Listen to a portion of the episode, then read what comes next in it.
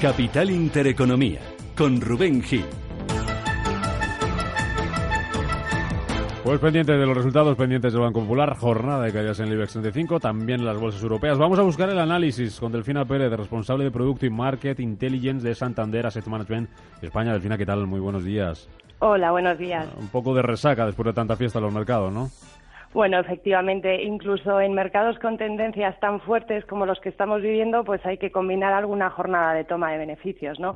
Y la apertura de hoy pues se, se decanta un poco por, esas ligeras tomas de beneficios, pero en todo caso la sesión es larga y habrá que esperar porque, bueno, pues los compradores pueden volver en cualquier momento. Sí, eh, pueden volver, eh, por ejemplo, si el dato de empleo que esperamos hoy en Estados Unidos y que es una de las referencias que va a mover el mercado es bueno, por ejemplo, ¿no?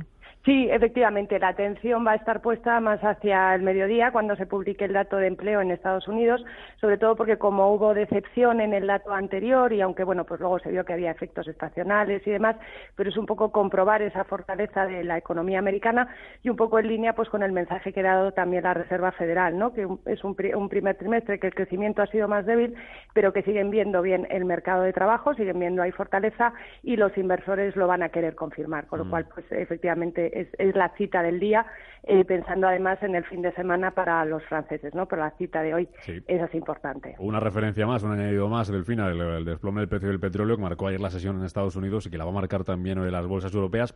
Este frenazo de hoy no eh, impide pensar que el IBEX 35 tiene fuerza para seguir subiendo, ¿no? Desde luego, la tendencia a los que llevamos mucho tiempo en mercado es, evidente que tendencias como estas tan fuertes están ahí para continuar, porque además hay un factor fundamental y es que tenemos un escenario en el que los riesgos geopolíticos pues están disminuyendo, lo que es en, el caso europeo pues están ya a punto de despejarse. Eh, los datos de crecimiento son buenos, pero es que además me refiero crecimiento macro, pero además estamos teniendo el apoyo de los resultados empresariales, ¿no? Esta semana ha sido clave en, en las empresas europeas, los datos que se han publicado está haciendo una temporada de resultados empresariales de las mejores de los últimos trimestres, que viene a confirmar lo que vimos ya a finales del año pasado y que sigue estimulando la revisión al alza de, previsiones para próximos trimestres. Entonces, lógicamente, eso le da un soporte al mercado muy importante. Hoy jornada también marcada por la presentación de resultados empresariales. Han presentado cuentas eh, Popular, Amadeus y AG. Por lo que has podido ver, Delfina, en ese vistazo que habrás echado a primera hora de la mañana, ¿con qué te quedas?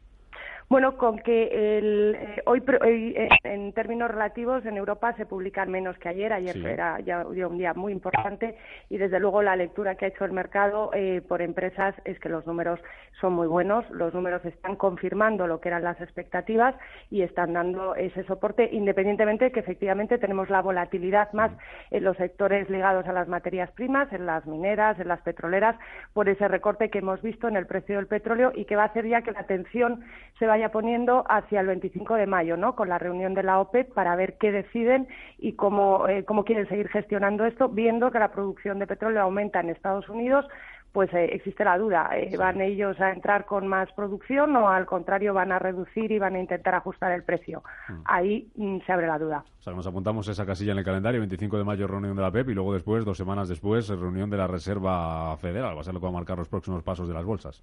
Sí, sí, porque el mercado ahora mismo está descontando pues en torno entre el 50 y el 60% de que se produzca esa subida de tipos en la reunión de junio, pero con la experiencia que tenemos, pues habrá que estar muy atento a las declaraciones que se vayan produciendo, porque lo que viene haciendo la Reserva Federal es dar guías muy claritas o, bastante claritas ah. de por dónde va a ir su próximo movimiento. Entonces, bueno, ahora mismo, puesto que está mm, descontado alto o con una probabilidad el que se produzca, pues habrá que ir viendo según nos acerquemos, en función de los datos y de las propias declaraciones, cómo se van decantando los, los inversores. Pues como dices, esto es muy largo y acaba de empezar la sesión y vamos a ver si el IBEX 35 logra el pleno de esta semana. Lleva cuatro sesiones eh, seguidas subiendo, tres de esta semana y una de la semana pasada, y a ver si cierra hoy o no en positivo. Delfina Pérez, responsable de Producto y Market Intelligence de Santander Asset Management en España. Gracias, feliz sesión. Muchas gracias, buenos días.